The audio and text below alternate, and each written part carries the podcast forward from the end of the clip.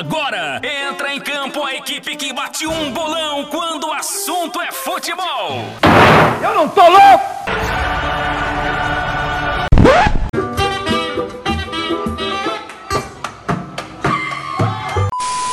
Aqui no Brasil, o Santos tentando fazer a mesma coisa que o Guardiola faz no Manchester City. E está conseguindo. Tá muito engraçado, Clauderinho. Olha o gol! Olha o gol! Olha o gol! Olha o gol! Gol! Começando o podcast Olha o Gol, você já vai aquecendo para o seu almoço que chegamos para matar a sua fome de futebol com informações sérias e opiniões nem tão sérias assim. Você já sabe que toda quarta-feira, 11 da manhã, tem episódio novo e nesta 29 edição, a última antes das nossas mini-férias junto com os jogadores profissionais, temos o tema da seguinte forma: do ontem para o amanhã de Botafogo, Flamengo, Fluminense e Vasco. Mas antes, além do nosso time que você já conhece, João Tinoco, que é o nosso marqueteiro esportivo, Eduardo Olavo, nosso clubichinha insensato, e eu que vos falo, Leonardo Ribeiro. Nós temos também dois convidados hoje, que é o Marlon Alves, ex-Teima e crítico no Twitter, e Zé Pacini, jornalista e fundador da seleção Alvinegra, ambos aqui para falar de Vasco e Botafogo. Não preciso saber como é que o Du tá, eu quero que o Du se foda, mas eu vou perguntar como é que tá o Marlon, como é que tá o Zé. E aí, como é que vocês estão, queridos? Podem falar, se apresentem aí, fala para a galera qual é o programa de vocês, o que, que vocês têm para fazer, o que vocês têm para falar, se só fala merda, se não fala. Eu, particularmente, só falo merda, tô aqui para isso, para agregar essa questão aí. E prazer estar com vocês aí, falar um pouquinho de, de Vasco, não tem sido muito prazeroso falar de Vasco, mas a gente está aí para falar um pouquinho como foi o ano, a gente espera aí de 2021. Esper, esperamos que seja 2021 mais tranquilo. Bom, prazer aí para a galera do podcast, dar aí uma boa tarde aí pro Du, pro Marlon, pro Léo, é, essa voz aveludada que vos fala de Zé Pacini, que vai comentar sobre toda a desgraça de ser botafoguense e a perspectiva deste ano, que tem tudo para ser um inferno na vida de cada alvinegro. Zé, já aproveitando então que você falou, se apresentou, vou começar pelo Botafogo. Eu sei que você não quer falar, eu sei que você nem queria estar aqui, né? Mas o cachê, graças a Deus, a gente pôde chegar junto para te trazer no nosso programa de hoje. Traz para gente então o que, que o Botafoguense porque a gente não teve a oportunidade de trazer um Botafoguense aqui antes durante o término do campeonato, até porque a pauta seria a mesma, né? Já estava rebaixado, não tinha muita coisa nova, a gente decidiu trazer agora só no final, nesse último episódio, para fazer um panorama geral do passado do Botafogo, que ficou de 2020, que terminou esse ano. O que, que o torcedor botafoguense é, pensou e sentiu no momento que se deu conta que o barco já estava afundado, nem estava afundando, já estava afundado, como é que foi essa realidade de ir para a Série B? E você, melhor do que ninguém, pode dizer como é que está o bastidor do, do, Botafogo no término do campeonato, que foi semana passada, e para o início desse agora. Como é que está o bastidor do clube com a nova gestão aí, com a parte da SA que vai não vai? A gente gostaria muito de saber como é que está o antes. E você, se quiser, também pode emendar com o depois, que a gente vai, vai debatendo aqui. Bom, Léo, é esse clima de rebaixamento, esse essa agonia, né, que já estava pairando no Botafogo, ela vinha de muito tempo. É, eu lembro do jogo contra o Bragantino, que foi a estreia até do Emiliano Dias, né, o filho do Ramon Dias. É, foi o primeiro jogo do, do retorno, né, do Campeonato Brasileiro, a vigésima rodada, né? E ali quando o Botafogo perdeu, já havia aquele clima de não tem mais jeito, vai cair. Então você vê, pelo menos um turno inteiro foi dessa agonia de, olha, o Botafogo vai cair, vai pra Série B, vai falir, não tem jeito. É, e era um sentimento que algumas pessoas já tinham há mais tempo ainda, né? Outras, como eu, até tentavam incentivar, falar que dava e tudo mais, mas ali todo mundo já sabia que não ia dar. Então, acabou sendo melancólico é, a longo prazo, mas também quando se concretizou acabou sendo algo quase que banal. Né? Todo mundo já esperava, então era algo que assim não, não impactou tanto quanto nos outros anos. É, e eu acho que assim, fica ali de, de lição, né? O, a má gestão, fica o que não fazer, como não gerir as coisas. Mas de bom, assim, de proveito, acho que dá para tirar só o, o excelente brasileiro que fez o, o Canu e o Caio Alexandre, né? Foram muito bem. É, novamente a base salvando aí. no final do brasileiro até o Navarro, o Matheus Nascimento, o Cezinha, esses garotos foram, o Diego Loureiro, foram botados para jogo e acabaram correspondendo. É, uma boa premissa aí para 2021, né? Para a Série B, para o Carioca e tudo mais. É... E sobre a SA que você comentou, é um assunto que acho que não se toca mais, é, pelo menos ali na área da, da mídia, da torcida. É, internamente, eu acredito que ainda se fale, né, se estude, é, mas como já gerou muita expectativa, muita frustração, eles estão preferindo não tocar no assunto para não acabar virando algo negativo, algo que pode ser tão positivo acabar virando algo negativo, né? Se quiser mandar o Caio Alexandre, eu tô aceitando aqui, tá, pai? Pode vir, que faz bem, vai jogar bem a Libertadores, pode vir, não tem problema não. Quer mais nada também não? Um cafezinho, uma água? E vem cá, o Canu tava com o interesse do São Paulo, proposta inclusive, ele sai do Botafogo, ele permanece. O Canu permanece no Botafogo, ou pelo menos não vai para o São Paulo mais, né? O, São o Botafogo negou todas as tentativas do São Paulo. O São Paulo queria pagar muito pouco pelo Canu. E o Botafogo acabou recusando. É, e aí o Canu, o São Paulo hoje até saiu de vez da negociação, né? Falou que não não negociava mais. O, o empresário do Canu não gostou, ficou chateado, até porque ele levaria uma, uma parte dessa negociação, né, um valor financeiro alto. Mas o Botafogo não não cedeu, fez jogo duro. É, até um milagre para o Botafoguense ver isso. E, e, o Canu acabou ganhando até um pequeno aumento de salário. E a princípio permanece para a Série B. É, claro que futebol toda hora muda, né? Pode chegar proposta e agora, pode chegar proposta final do Carioca, no meio da Série B. Mas a princípio ele permanece. É um jogador muito identificado com o clube, né? Um jogador que veio da base. Então, a princípio permanece e vai ser ali os principais pilares do, do time. Acho que junto com o Gatito ali é o, a referência ali do, no, no campo, né? De, de ordem, de liderança e tudo mais. E para esse início de ano de 2021, temporada nova, já sabendo o que, que espera na Série B, que não vai ser tão fácil como já não foi ano passado, e quem dirá agora, com times de camisa mais pesada que caíram junto com o Botafogo, os que ficaram lá também, que fizeram uma boa Série B. É onde o Botafogo precisa melhorar em questão de campo, é, posições, que eu digo. Sei que você vai falar que talvez vender todo mundo, deixar dois e comprar todo mundo de volta, outros jogadores de volta. Mas eu queria saber quais são os pontos cruciais aí da, do Botafogo para se preparar para essa Série B. O que, que você espera dessa Série B? O que, que o Botafogo pode encontrar? Se acha que sobe ano que vem? Ou vai ser igual o Cruzeiro, que vai permanecer mais um ano aí na, na, na busca para subir? Olha, eu queria dizer que na verdade o Botafogo se classificou para a nova Série A, né? Porque a Série B hoje é mais forte que a Série A, e quem disser que não está mentindo. Mas, cara, de fato, assim, acho que a Série B é mais difícil dos pontos corridos. É, dizem que a Série B de 2003 foi bastante difícil, né? Eu era muito novo, não lembro. Teve Botafogo, Palmeiras, Esporte e tudo mais. Mas ele não era pontos corridos ainda, né? Então acho que dos pontos corridos, sem dúvida, é mais difícil. Times de bastante peso, né? Botafogo, Vasco, Cruzeiro, Goiás, é, Havaí, Curitiba. É, são times que incomodam sempre, né? Ponte Preta, Guarani, enfim. É, vai ser complicado. É, e no campo, eu acho que o, o Botafogo ele tem alguns, alguns, algumas posições que precisa mais do que outras, né? É, por exemplo, no gol, o Botafogo tem o Gatito, que está machucado, mas que voltando é titular absoluto. É, contratou agora o Douglas Borges, que é um bom goleiro, né, agarrou pela volta redonda no Carioca do ano passado, foi até eleito o melhor goleiro do campeonato. É, um goleiro, assim, honesto para ficar na reserva. Acredito que o Cavalieri saia do Botafogo, até pelo alto salário que ganha. É, então, assim, para o gol, por exemplo, já acho que é uma posição que não precisa contratar.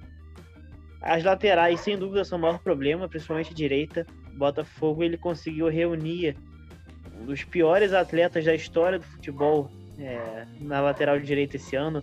O Barrandegui é uma tristeza, é, é um jogador que parece amador.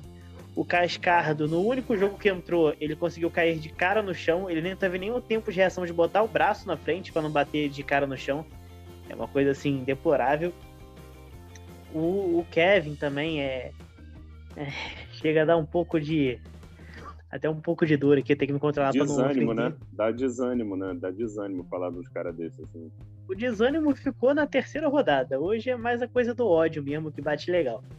É... Então, assim, eu acho que a lateral direita, sem dúvida, é o principal setor. A esquerda também pesa um pouco.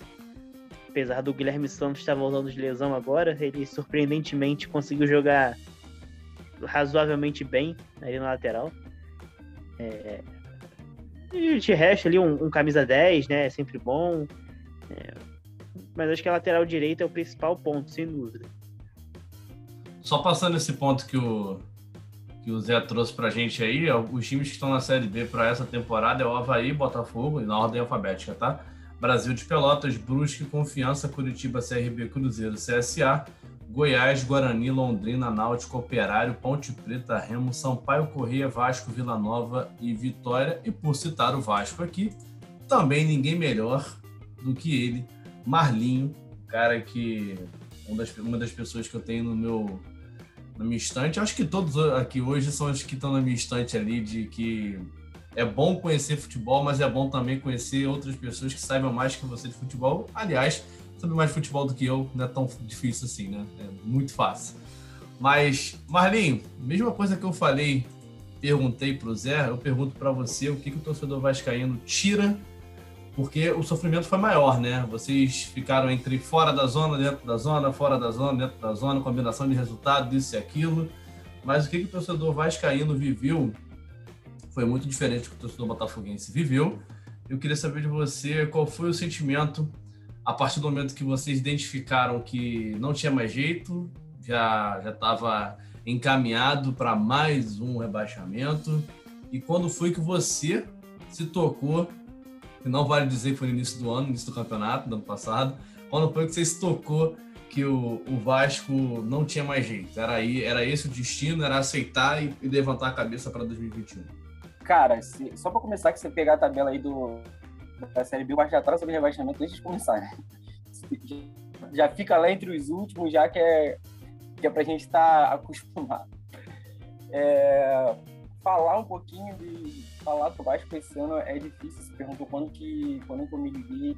Cara, a gente teve uma sequência de três jogos onde a gente enfrentou o Coritiba em casa.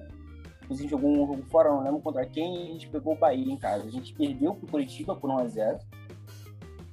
E contra o Bahia a gente empatou em 0x0, porque aquele lance lá que o Castan quase arrancou a cabeça do, do Douglas ali eu vi que, que não tinha mais jeito. É, a sensação que fica, cara, principalmente quando a gente é rebaixado dessa forma, com requinte de crueldade, eu costumo dizer que é com requinte de crueldade, porque o 16 lugar ficou com a mesma quantidade de pontos que a gente, a gente foi rebaixado no saldo de gol, então a gente fica pensando, a gente passou uma semana pensando naquele pênalti que foi feito lá atrás, naquela bola que não entrou, aquela bola que ficou na trave, que um ponto aqui, um ponto ali, então fica, fica a gente fica assim, dias matutando, sabe? É, o rebaixamento do Vasco do Botafogo foi diferente, o Botafogo, a galera já vinha esperando, e... mas no nosso caso não, no nosso caso a gente foi, tipo, a gente manteve a esperança até a penúltima rodada, né? a gente foi na penúltima, na, na prática, mas a gente fica com isso na cabeça, assim, durante, até hoje,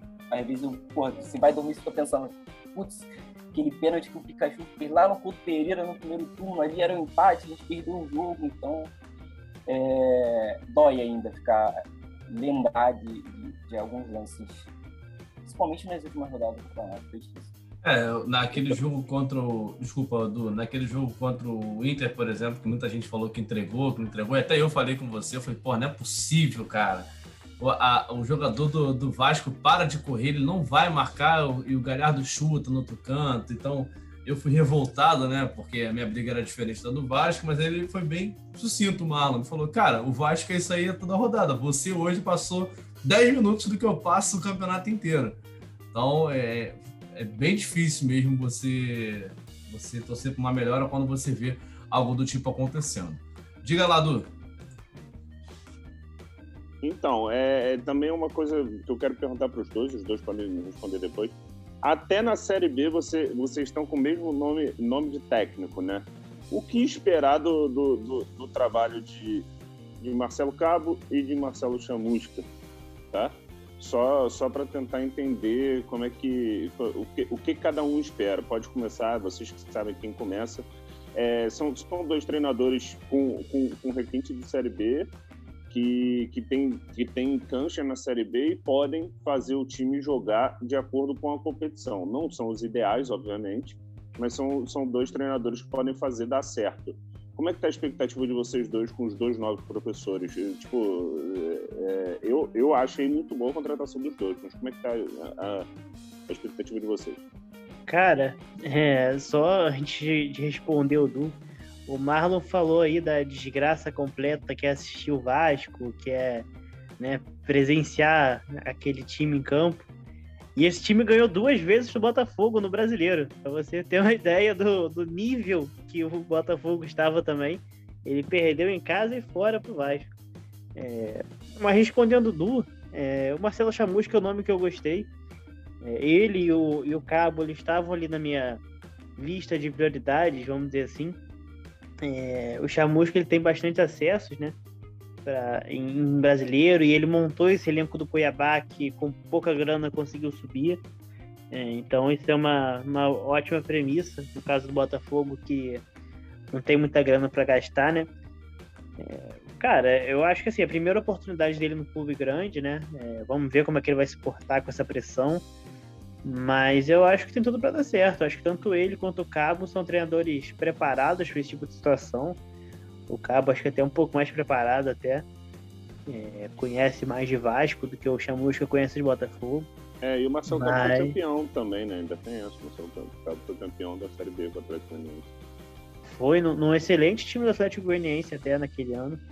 É, não lembro agora se foi 2016 ou 2017 mas eu lembro que eu acompanhei muito aquela Série B, porque eu sou nascido Juiz de Fora, né? E o Tupi tava naquela Série B. Então eu lembro que eu via muitos jogos daquela Série B é, para ver o Tupi e tal. O Atlético foi até campeão em cima do Tupi, lá no Olímpico de Goiânia. E era um excelente time. Acho que o time, acho que o Vasco e o Botafogo eles começaram bem nesse sentido. O Vasco até um pouco melhor, mas eu acho que pelo menos ali no na área técnica vai estar bem representado. É até uma heresia falar, mas o Marcelo Cabo foi corajoso de trocar o Atlético Goianiense pelo Vasco, né, Marlon? A que ponto chegamos, né?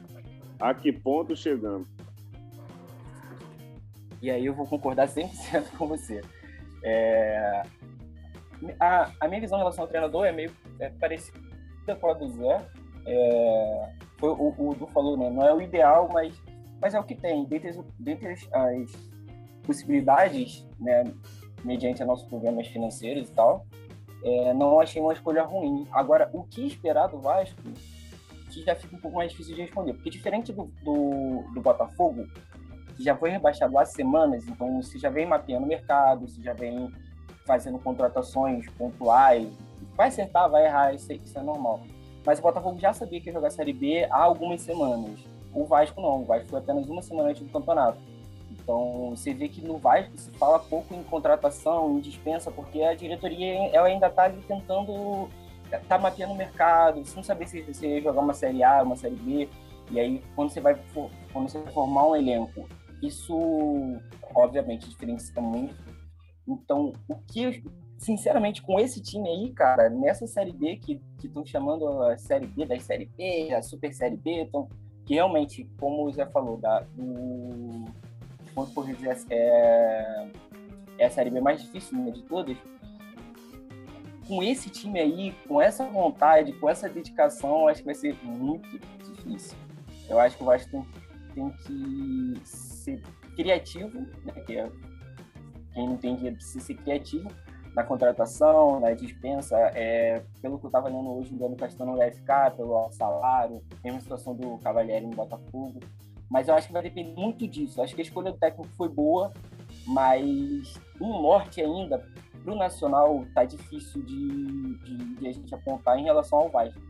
Acho que foi o que vocês falaram resumidamente que o que tem pro, pro próximo ano, até em questão, por mais que a gente saiba que a Série B que está vindo agora ela é um pouquinho mais difícil do que as outras pontos corridos, como mencionou o Zé Passini, pelos clubes que estão, é, é preciso ter alguém, pelo menos, com uma bagagem para lidar com isso, visto que temos aí um campeão com o Atlético Goianiense contratado recentemente. Acho que são dois bons nomes para o time de vocês. Eu ficaria mais preocupado se viesse talvez um Fernando Diniz, né? Quem sabe. Óbvio que técnicos com maior escalão não aceitariam trabalhar na Série B. A gente sabe muito bem por quê, até por questões de ego. A gente viu que o Filipão fez o trabalho que pediu, livrou do rebaixamento da Série C. E se viesse a subir, seria um, um plus. Mas tudo bem. É, expectativa para o Vasco 2021. Marlon, você acha que sobe? Eu perguntei para o Zé, mas acho que o Zé acabou esquecendo de responder, mas ele responde logo em seguida. O, o Vasco, você acha que sobe? aos trancos e barrancos? Sobe como campeão? Sobe como quarto? O que, que você acha? Olha, deixa eu só falar mais uma coisa em relação a, a jogar a Série B em 2021. O problema maior não é nem, acredito eu, que não seja nem a dificuldade técnica da competição esse ano. O problema maior para clubes quebrados como o Vasco e o Botafogo é a questão financeira. Mano, é um, é um baque absurdo.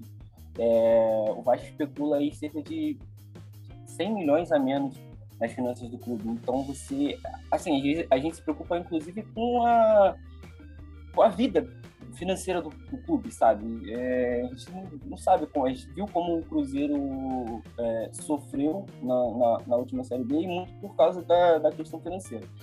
Em relação à sua pergunta, se a gente sobe ou não, cara, sinceramente, sinceramente, com esse elenco, com esse elenco, eu acho que não sobe. Eu acho que não sobe, porque a gente vai pegar times que já vem com uma estrutura. Vou, dar um exemplo do, do CSA. O CSA subiu, fez um, um, começo de campeonato ruim, depois ali quase se recuperou e, e acabou caindo. Ano passado mesmo não fez uma, mesmo uma, caso do Goiás, série né? ruim. Mesmo caso do Goiás, o CSA quase Exatamente, caiu, exatamente. Quase livrou, mesmo. O mesmo do Goiás. Aí eu te pergunto, quem terminou o campeonato jogando melhor, o Goiás ou o Vasco? Então o Goiás, teoricamente, já chega na frente do Vasco. Você tem um Cruzeiro que já está lá, que já conhece a competição.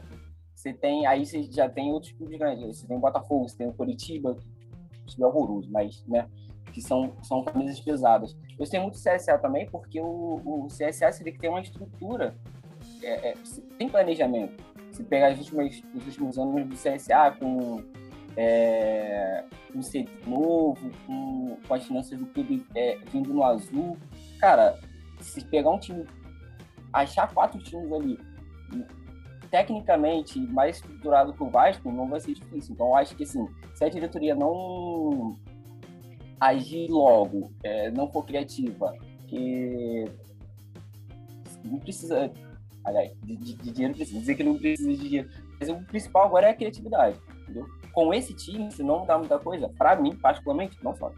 Cara, é... eu, assim, eu acho que tem obrigação de subir.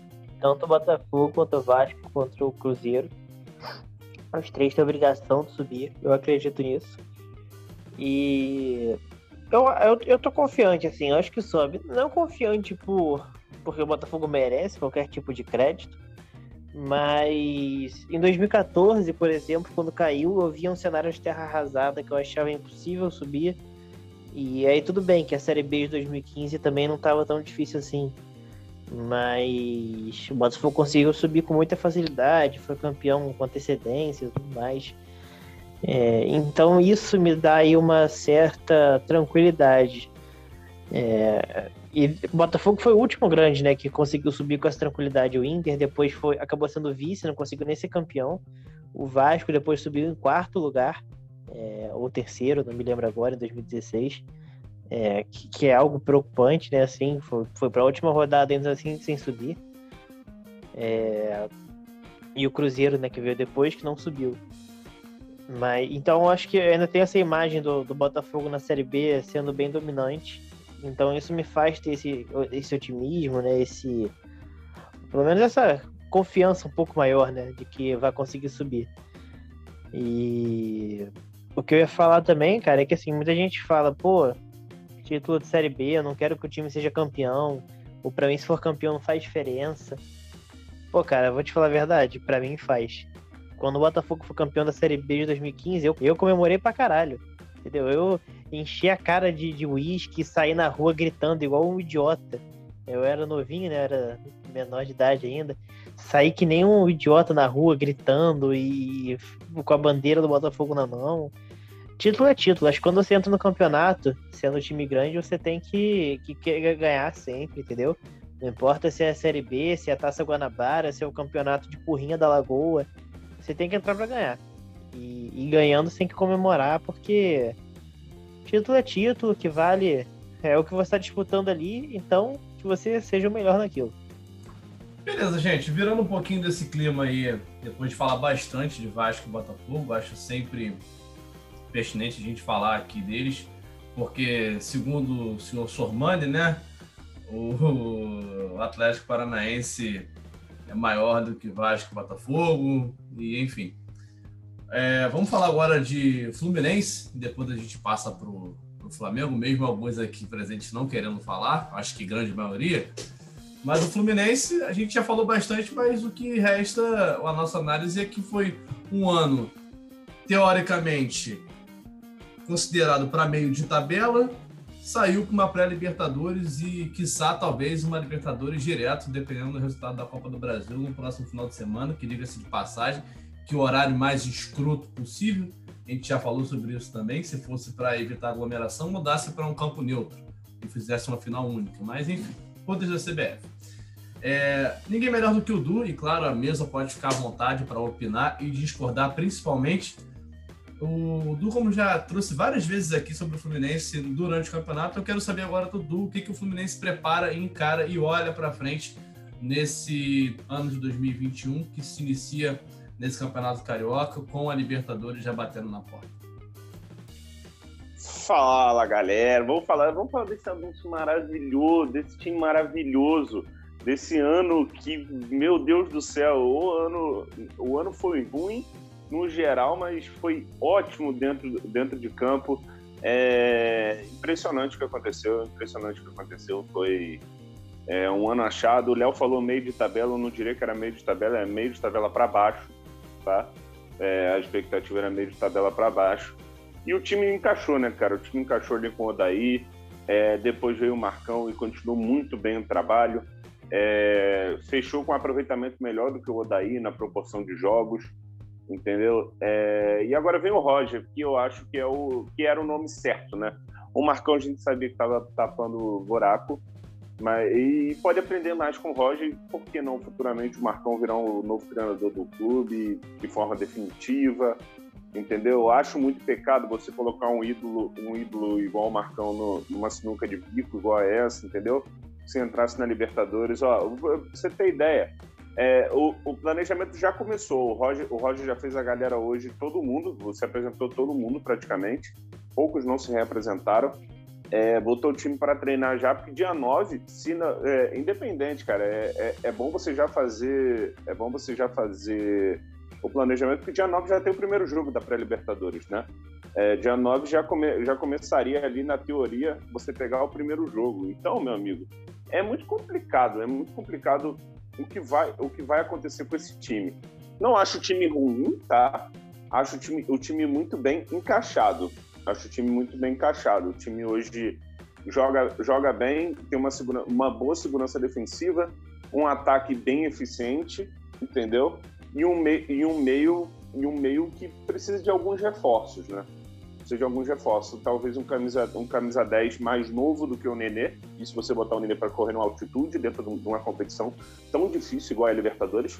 E até dia 7 eu sou torcedor do Palmeiras, tá? Eu já estou avisando aqui. É, até dia 7 eu tô, torcendo firmemente pro Palmeiras aqui. Pro, pro, começar começar de leve, né, cara? É, caso o Palmeiras ganhe, o planejamento para Libertadores só começa em abril. Então é outra coisa, né? É, é final de abril, meio de abril, acho que ele é 20, se eu não me engano. Entendeu? Então é uma hora, é uma hora de botar a cabeça no lugar, trazer reforços, que é importante. É importante sim você trazer jogadores que disputaram a competição, porque mais da metade do time não disputou a competição. É, isso, isso é muito difícil de, de falar. E não dá para você, você jogar uma Libertadores com vários moleques da base. Pode ser que dê certo, pode ser que dê certo alguns são acima da média, alguns são em cima da média, mas não tem como a gente continuar, né, com a gente jogar, a gente jogar uma, uma, uma Libertadores com um time todo de garotos. Tem que sim ter a mescla, igual a mescla que teve esse ano e acabou dando certo. Acho que dá para repetir a fórmula. O Roger é um ótimo treinador, eu sou muito fã do Roger. Era fã do Roger como jogador e sou fã do Roger como treinador. É uma, uma política que eu gosto de, é, é, é uma filosofia de jogo que eu gosto de ver em campo é uma coisa que, é, que ele propõe o resultado, entendeu? E eu gosto de treinador. Foi o que eu falei. Para os outros jogarem bonito, é, eu acho lindo o time jogando bonito, times tocando, mas o meu time tem que ter resultado. Eu falo isso para todo mundo e me, me critica. Meu time tem que ter resultado. Não estou nem isso, meu time está jogando feio. Então, é, eu, eu, quero que o Roger traga os resultados que ele, que ele veio dando em alguns lugares. É, ele, pe, ele pecava em algumas coisas e está se acertando, passou quase, aí quase um ano fora fora dos gramados e pegou um trabalho do zero igual ele gosta. Vamos ver. Eu estou confiante, vamos ver o que vai acontecer. É, ô, Léo, não que alguém tenha me perguntado isso algum dia, mas para mim o, o Odair fez o, foi o técnico da, é, do Campeonato Brasileiro. Eu, perspectiva do Fluminense, ao meu ver, com esse campeonato, era ali uma luta por Sul-Americana. E o cara conseguiu botar o Fluminense na condição de brigar hoje por vaga direta na Libertadores, né? De fase de grupos. Então, para mim, o cara fez mágica. O Dair aí me converti ao Dairzismo. Tá caladão hoje? Não, é porque o Du, assim, eu, eu traria alguns raciocínios aí que, que o Du colocou. É, foi o, o, Zé falou do técnico, né? Do, do, Brasileirão. Foi o Zé que falou do técnico? Então, Zé, eu só eu discordo de você pela questão do técnico. Eu colocaria o Guto Ferreira. Para mim, o Guto Ferreira foi o técnico do Campeonato Brasileiro. Acho que o Guto Ferreira ele é, botou o Ceará aonde ninguém esperava concordo que o Odaí também botou o Fluminense aonde ninguém esperava, mas o Fluminense, querendo ou não, tem uma certa camisa, cobertura de imprensa, relevância, jogadores renomados no elenco, né? Nenê, Gídio, Fred. E por conta disso o Fluminense acabou, é... não digo que cumprindo o protocolo, porque ninguém esperava isso, mas era uma campanha mais pensável a ponto de meio de tabela para cima do que o Ceará e acabou que o Ceará realmente surpreendeu. Mas o Fluminense, eu acho que o Fluminense tem que se tem que se importar em fazer o mesmo trabalho. Eu acho que o Du, é, o du ele falou certo no seguinte: o Roger ele tem uma filosofia de jogo que realmente é um pouco diferente da que o Odair Helman pregava e eu acho que isso para quem gosta de ter a bola, para quem gosta de atacar, é maravilhoso. Agora, é, isso a gente está falando de campo, né? Agora no clube o Mário Bittencourt parece estar tá fazendo o trabalho certo, ou a cúpula de futebol né, de tentar trazer, de tentar deixar, é, digamos assim, seus espiões dentro do campo, que são jogadores experientes, né, para poder defender as ideias de trabalho do, do da diretoria, paciência caso o dinheiro não venha. Então é bom você ter jogadores experientes que saibam fazer esse jogo de comunicação com a molecada.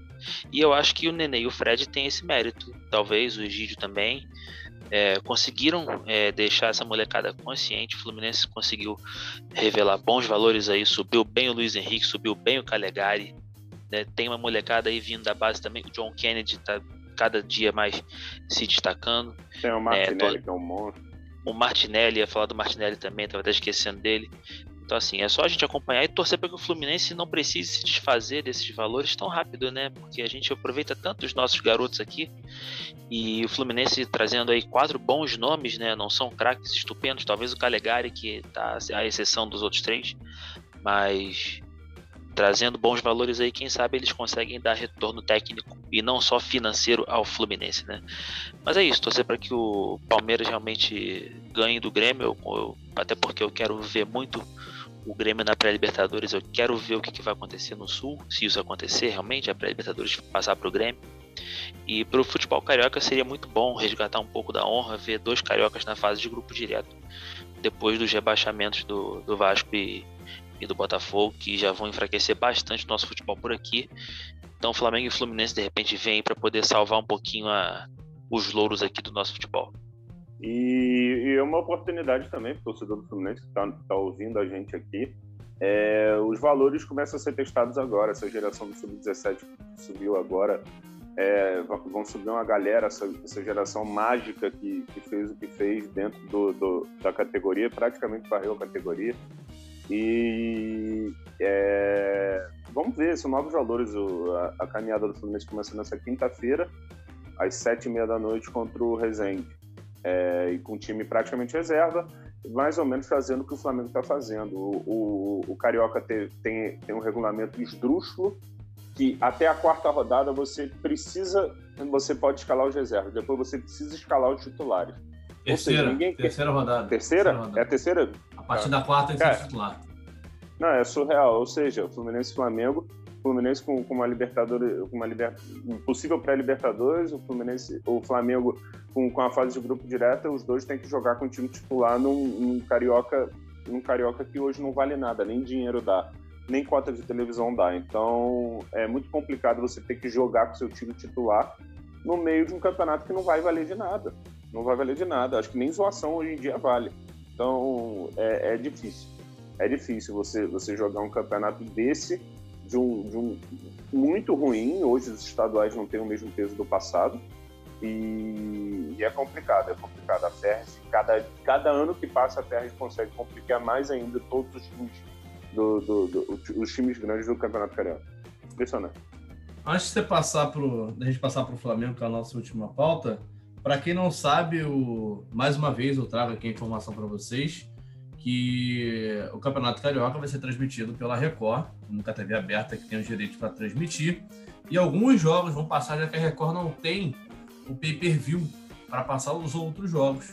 E aí cada clube se movimentou para criar o seu próprio pay-per-view e transmitir, inclusive o Flamengo, neste momento que a gente está gravando agora, terça-feira, 9h53 da noite, está transmitindo pela Flá TV Plus ou Flá TV Mais. E tem problemas de transmissão. Foi problema para fazer adesão, o problema para levar o seu torcedor as informações necessárias para assistir e o site não aguentou, não comportou e deslogou grande parte da galera que estava assistindo e essa galera não consegue retomar o seu acesso.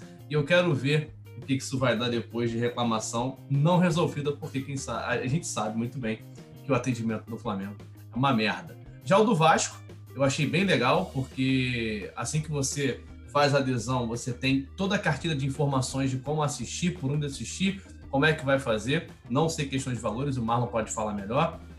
O do Botafogo também foi lançado recentemente, também não sei valores, o, o Zé Passini pode falar melhor sobre isso. E do Fluminense, o Du já falou comigo mais cedo, valor de 130 reais, unicamente pago pela pessoa do CPF, não podendo compartilhar com ninguém.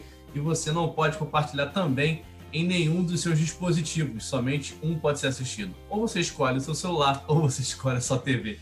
Se você tem 30, tem 30 TVs em casa, você não consegue assistir. Tem que assistir somente uma. Ou o Futimax. Achei que o problema era meu Futimax. Cara, só quero dar um taco rapidinho em relação a, a, ao treinador, voltar um pouquinho ao assunto. É, eu tô com o Zé, cara. Eu, eu acho que o trabalho no Fluminense. Eu lembro que em 2011, tudo bem que lá era um caso diferente, mas em 2011 o melhor técnico do campeonato foi escolhido Ricardo Gomes barra Cristóvão Borges. Porque na metade, exatamente na metade do campeonato, o Ricardo Gomes teve aquele problema lá de saúde e o Cristóvão Borges continuou o trabalho e acabou chegando pelo título até a última rodada. Eu, obviamente que acho que não cabe a gente ter o prêmio dividido, até porque o, o o Odair saiu porque ele quis, mas meu pensamento é basicamente esse. Assim, eu, eu, gosto muito do trabalho do Guto, gosto muito do, do Gordiola, queria ver no Vasco um dia, mas eu, eu ficaria também com o trabalho do, do Fluminense, porque trabalha a comissão técnica em geral, assim, do Fluminense foi melhor. E só lembrar também um pouquinho do Cudê, né? O Cudê, menção honrosa ao Cudê, que fez um bom trabalho no, no internacional. Em relação aos valores, é, falou rapidinho, é 130 reais também, você pode pagar é, de uma vez, acho que dividido fica tipo, 50 é, reais por mês. Então, se você pegar os três meses, vai pagar 150. Ou você pode pegar só o último mês e tal. Mas o valor é parecido com o do Fluminense e do Botafogo. É, Só- na verdade, o- os valores são iguais. É, o Botafogo, o Vasco e o Fluminense, eles acertaram pelo mesmo, pela mesma plataforma. É, 130 reais, você pode parcelar até quatro vezes, sai 32 reais por mês. É, E no- no- não sei como é que é o do Flamengo, mas do Botafogo, do Vasco do Fluminense te dá acesso não só aos jogos do, do seu time, né? Dá acesso aos jogos dos rivais também. É, então isso é um interessante, né? Você não vai pagar só pelo jogo do seu time. É, alguns programas também pré e pós-jogo e tudo mais. É, Todo o conteúdo exclusivo do clube, né? Para o torcedor realmente, não é comentário imparcial, é o seu. É a transmissão do seu time falando sobre o seu time para você, torcedor botafoguense ou qualquer um que esteja acompanhando. Exato, exato. e aí, só, só parece que tirando. os-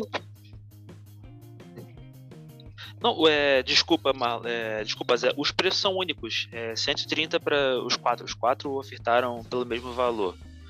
Eu vou entender que a estratégia comercial disso é que assim, os quatro clubes conversaram. Eles conversaram e definiram, não, vamos botar o valor X aqui, é a mesma coisa para todo mundo. O que cada um arrecadar com views é mérito seu. É, até por isso que foi proibido até o desconto, né? Pra... do- Feito esse acordo, né? E. E que que- Ah, lembrei. Eu perguntei pra galera do Botafogo, né? E eles me falaram que você até consegue acessar mais de uma pessoa, mas se tiver no mesmo IP, é, né? Então ali dentro da, da mesma casa, eles disseram que funciona. É, a chance deles estarem errados é grande, sim, mas disseram pra mim que funcionaria. Pra mim também não faz a menor diferença, só eu vou ver aqui em casa mesmo, então. E que seria pareável também com o Chromecast, né? Eu ainda não testei, mas disseram que funcionaria no Chromecast também. É, então, do Fluminense é meio complicado, porque foi, eu falei, o- essa possibilidade mesmo IP não existe. Tem meu pai numa casa, meu irmão numa outra e eu aqui. Ou seja, poderia muito bem é, abrir, pode aumentar o valor, não ligaria de aumentar o valor, tá? De aumentar o valor e, e colocar e colocar e a gente conseguir compartilhar o, o login, entendeu? A gente conseguir compartilhar o login ia ser difícil. Fazer um Entendeu? plano de Aí- telas, né? Tipo Netflix. Entendeu? É exato, cara. Não existe isso, sabe? Tipo, eu quero, eu quero ver, meu pai quer ver, meu irmão quer ver, a gente podia rachar. Entendeu? O que, que vai perder de dinheiro nisso? Ainda tem a questão de superchat, eu acho que todo mundo sabe, a gente que trabalha com esse mundo do YouTube sabe que é a questão de superchat, a questão de, de, de que a torcida pode ajudar nesse meio tempo de transmissão, quantidade de view por minuto. A gente sabe que movimento de dinheiro grande de- dentro disso do YouTube. E, cara, pelo amor de Deus, pelo amor de Deus, não tem, não tem sentido isso acontecer, não tem sentido isso acontecer. João, agora que a gente já passou essa parte de informação sobre a transmissão exclusiva, o campeonato 2020 para o Flamengo foi, né? um tanto muito nervoso na última rodada, de quase matar certos torcedores de infarto e de emoção, vulgo eu, mas o elenco de férias, curtindo esses 15 dias pelo Campeonato Conquistado Brasileiro, mais um bicampeonato. O que você, torcedor do Flamengo, pensa que Rogério Ceni deve fazer nesse carioca? Já aproveitando que o Du disse bem claro que a Ferg colocou uma obrigação no regulamento que a partir da terceira rodada tem que ter o time titular em campo, então ela diz quem é o titular, né? Não é mais o técnico. Enfim, o que, que você acha, na tua opinião, que o Flamengo precisa fazer? Tirando essas rodadas com, com, com sub-20, que é bom para a gente analisar quem pode manter no elenco, o que, que o Flamengo precisa fazer dentro e fora de campo para esse campeonato carioca? E qual deve ser a visibilidade dele? Será a Libertadores? Tem que ganhar o Carioca a qualquer custo, título é importante, visto que a gente não teve uma arrecadação de público no ano passado e isso impactou nas contas. Diz pra gente aí. Bom, eu acho que falando em relação ao fim do campeonato passado, né, o Flamengo ganhou um brasileiro, na minha opinião, justo. É, apesar de muitos, até flamenguistas, uma ala de muitos flamenguistas é, achar que o título foi injusto porque ah, perdeu a última rodada. É, eu pensei assim, perdeu a última rodada, mas você nas outras 37 rodadas, ainda que tenha perdido alguns jogos, fez a pontuação necessária para ser campeão. Né? E nesse, nesse, nesse meio de caminho, o Flamengo teve o melhor ataque da competição, foi o time que mais finalizou na direção do gol e o melhor visitante do campeonato. Então o Flamengo tem credenciais para justificar o título brasileiro, né? E torná-lo gabaritado, justo, correto. Não foi nada de errado. É que tem uns torcedores que acham, ah, mas jogou mal contra o São Paulo, não merecia ser campeão assim, é sem graça. Então, para esse torcedor, eu costumo falar assim: torcedor, não vai haver um Flamengo e River Plate toda hora. Título também se ganha assim, jogando burocrático, jogando para o gasto. Né? Principalmente um título é, como é o Campeonato Brasileiro, são 38 jogos, é muito difícil você manter o nível durante 38, você vai ter um devaneio aí de baixíssimo rendimento em 5, 6, talvez 7 jogos. Né? Então, muitos campeões brasileiros nos últimos anos se fizeram assim, jogando futebol pragmático, meramente objetivo, não tão encantador assim, mas que era eficiente, que é o que preza, um, prega um campeonato por pontos corridos. Tem que ser eficiente. Jogar bonito vai dar de vez em quando, num jogo aqui, no outro ali, assim como jogar feio, né, jogar mal, você também vai jogar é, de uma maneira estupenda em um jogo ou outro. É muito difícil você manter o nível, então achei uma conquista justa no final das contas. O Flamengo ainda pairava uma dúvida sobre a continuidade do Rogério até o fim do campeonato, né? Mas que eu acho que ela vai acontecer. Acho que por vontade do grupo, o grupo tá, tá bem contente com ele. Me parece que o Rogério ganhou o grupo. É, e também o mercado não vai apresentar opções para o Flamengo. De repente, o Flamengo vai ter que custear alguém é, para trazer para um projeto grande, um projeto interessante de longo prazo. Eu acho que não vai dar para o Flamengo pensar nisso agora. O Flamengo vai para um ano de eleição, a gente pode esquecer disso. Então, você firmar contratos longos com treinadores, levando em conta que o cargo aqui no Brasil, da maneira geral, ele é muito instável, né? Qualquer três derrotas você pode estar balançando a corda fica bamba. Então eu acho que essas nuances vão levar o Rogério a ficar e o Flamengo a encontrar a solução convencional realmente que é a permanência dele. É, pro bem de todo mundo, pro bem do, do elenco, pro bem do Rogério, pro bem do clube. Torcedor, a maioria, alguns, né, vão ter que despertar um pouquinho de paciência para que o Rogério mostre o trabalho dele, mas eu acho que o Rogério tem potencial para fazer um bom trabalho assim de início, né? Porque ele teve que arrumar agora soluções paliativas para o time mas agora ele vai poder ter mais corpo, né? É, dar mais a cara dele, vai ter mais tempo de treinar, mais tempo de resenha, mais tempo de conquista, de, de conversa com os jogadores, para poder colocar a proposta que ele, Rogério, considera ideal. Talvez ele agora tenha feito algo nas coxas porque precisava ser nas coxas. O Flamengo brigava por título, uma temporada frustrante, né? E o brasileiro foi o que restou para disputar e o Rogério jogou com essa pressão, né? Tomou decisões baseadas nessa pressão e acabou fazendo uma coisa mais objetiva do que projetada. Agora não, agora ele pode fazer algo projetado, mesmo planejado, arquitetado, para de repente é, fazer o Flamengo evoluir ainda mais, porque tem capacidade, tem um time apto, né? Capaz de entender tudo que o técnico pode propor e na hora de executar sabe fazer, porque você tem aí seis, sete jogadores de alto nível aqui no Brasil. É, então é isso, acho que o clube, como falando fora de campo, acho que o clube não vai fazer loucuras financeiras, pelo contrário, acho que, como você citou bem, Léo, o desfalque gerado pela pandemia é, afetou o, o, cofre de todo mundo e acho que o do Flamengo está afetado a ponto de vender um titular. Acho que o Flamengo vai precisar se desfazer de um titular, talvez vender mais garotos fora de hora para tentar fazer um pouco de caixa. Não vejo uma contratação é, financeiramente onerosa vindo por aí. Acho que o Flamengo vai atrás de soluções de mercado e tentar dar um fim de, de ciclo a esse elenco, é, um fim de ciclo digno, um fim de ciclo é, frutificante que venha com títulos, porque a gente tem jogadores em via de aposentadoria, né? Diego Alves, Felipe Luiz, Diego, tem outros jogadores também já com uma certa experiência, né? Bruno Henrique já passou dos 30, Everton Ribeiro passou dos 30. Você tem jogadores expoentes a outros centros aí, que são o Gerson, o Gabigol, o Rodrigo Caio. Então, é, fora as convocações por seleção, né, no caso dos estrangeiros, Barrascaeta e Isla. Então, você tem um time titular que vai ser, pode ser todo mutilado ao longo da temporada e você precisa incorporar o elenco para isso. E para incorporar o elenco, não acho que a solução vai ser contratações, né, serão contratações caras, mas sim acertos pontuais de mercado.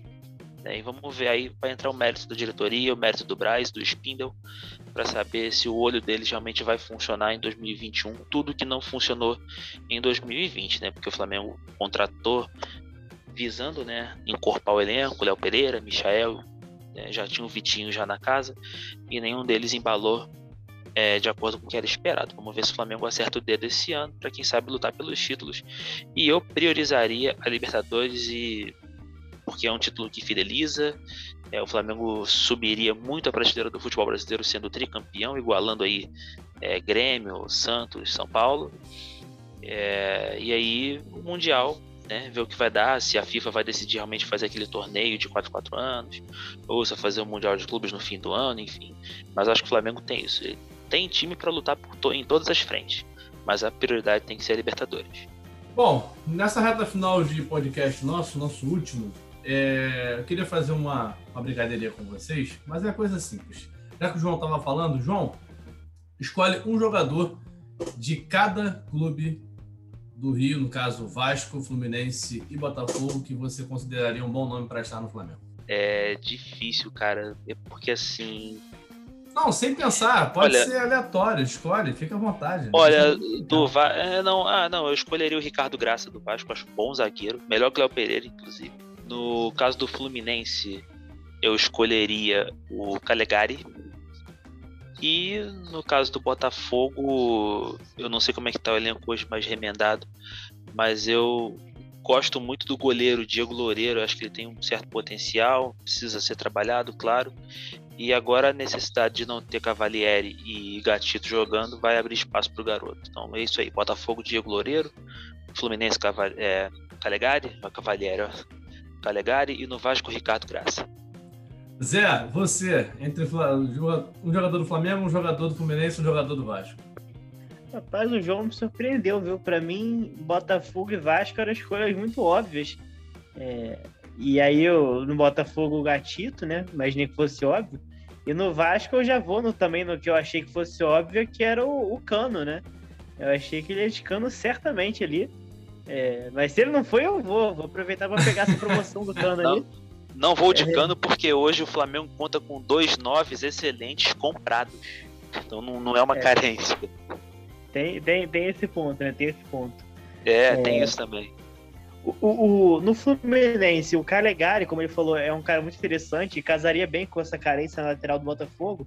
Mas para diferenciar, né, para falar um negócio diferente, eu vou falar do Lucas Claro, é, também conhecido por mim como Van Dyke brasileiro, é, que não toma drible, não toma cartão. É, o homem tem gelo no sangue e é um baita do zagueiro, fazendo uma temporada espetacular e, e até atípica né, para a carreira dele. Mas eu desculpa imagino... te, te, desculpa te interromper, Zé, nessa parte aí, porque é uma injustiça absurda o Lucas Claro não ser seleção desse Campeonato Brasileiro. Concordo plenamente. Concordo plenamente.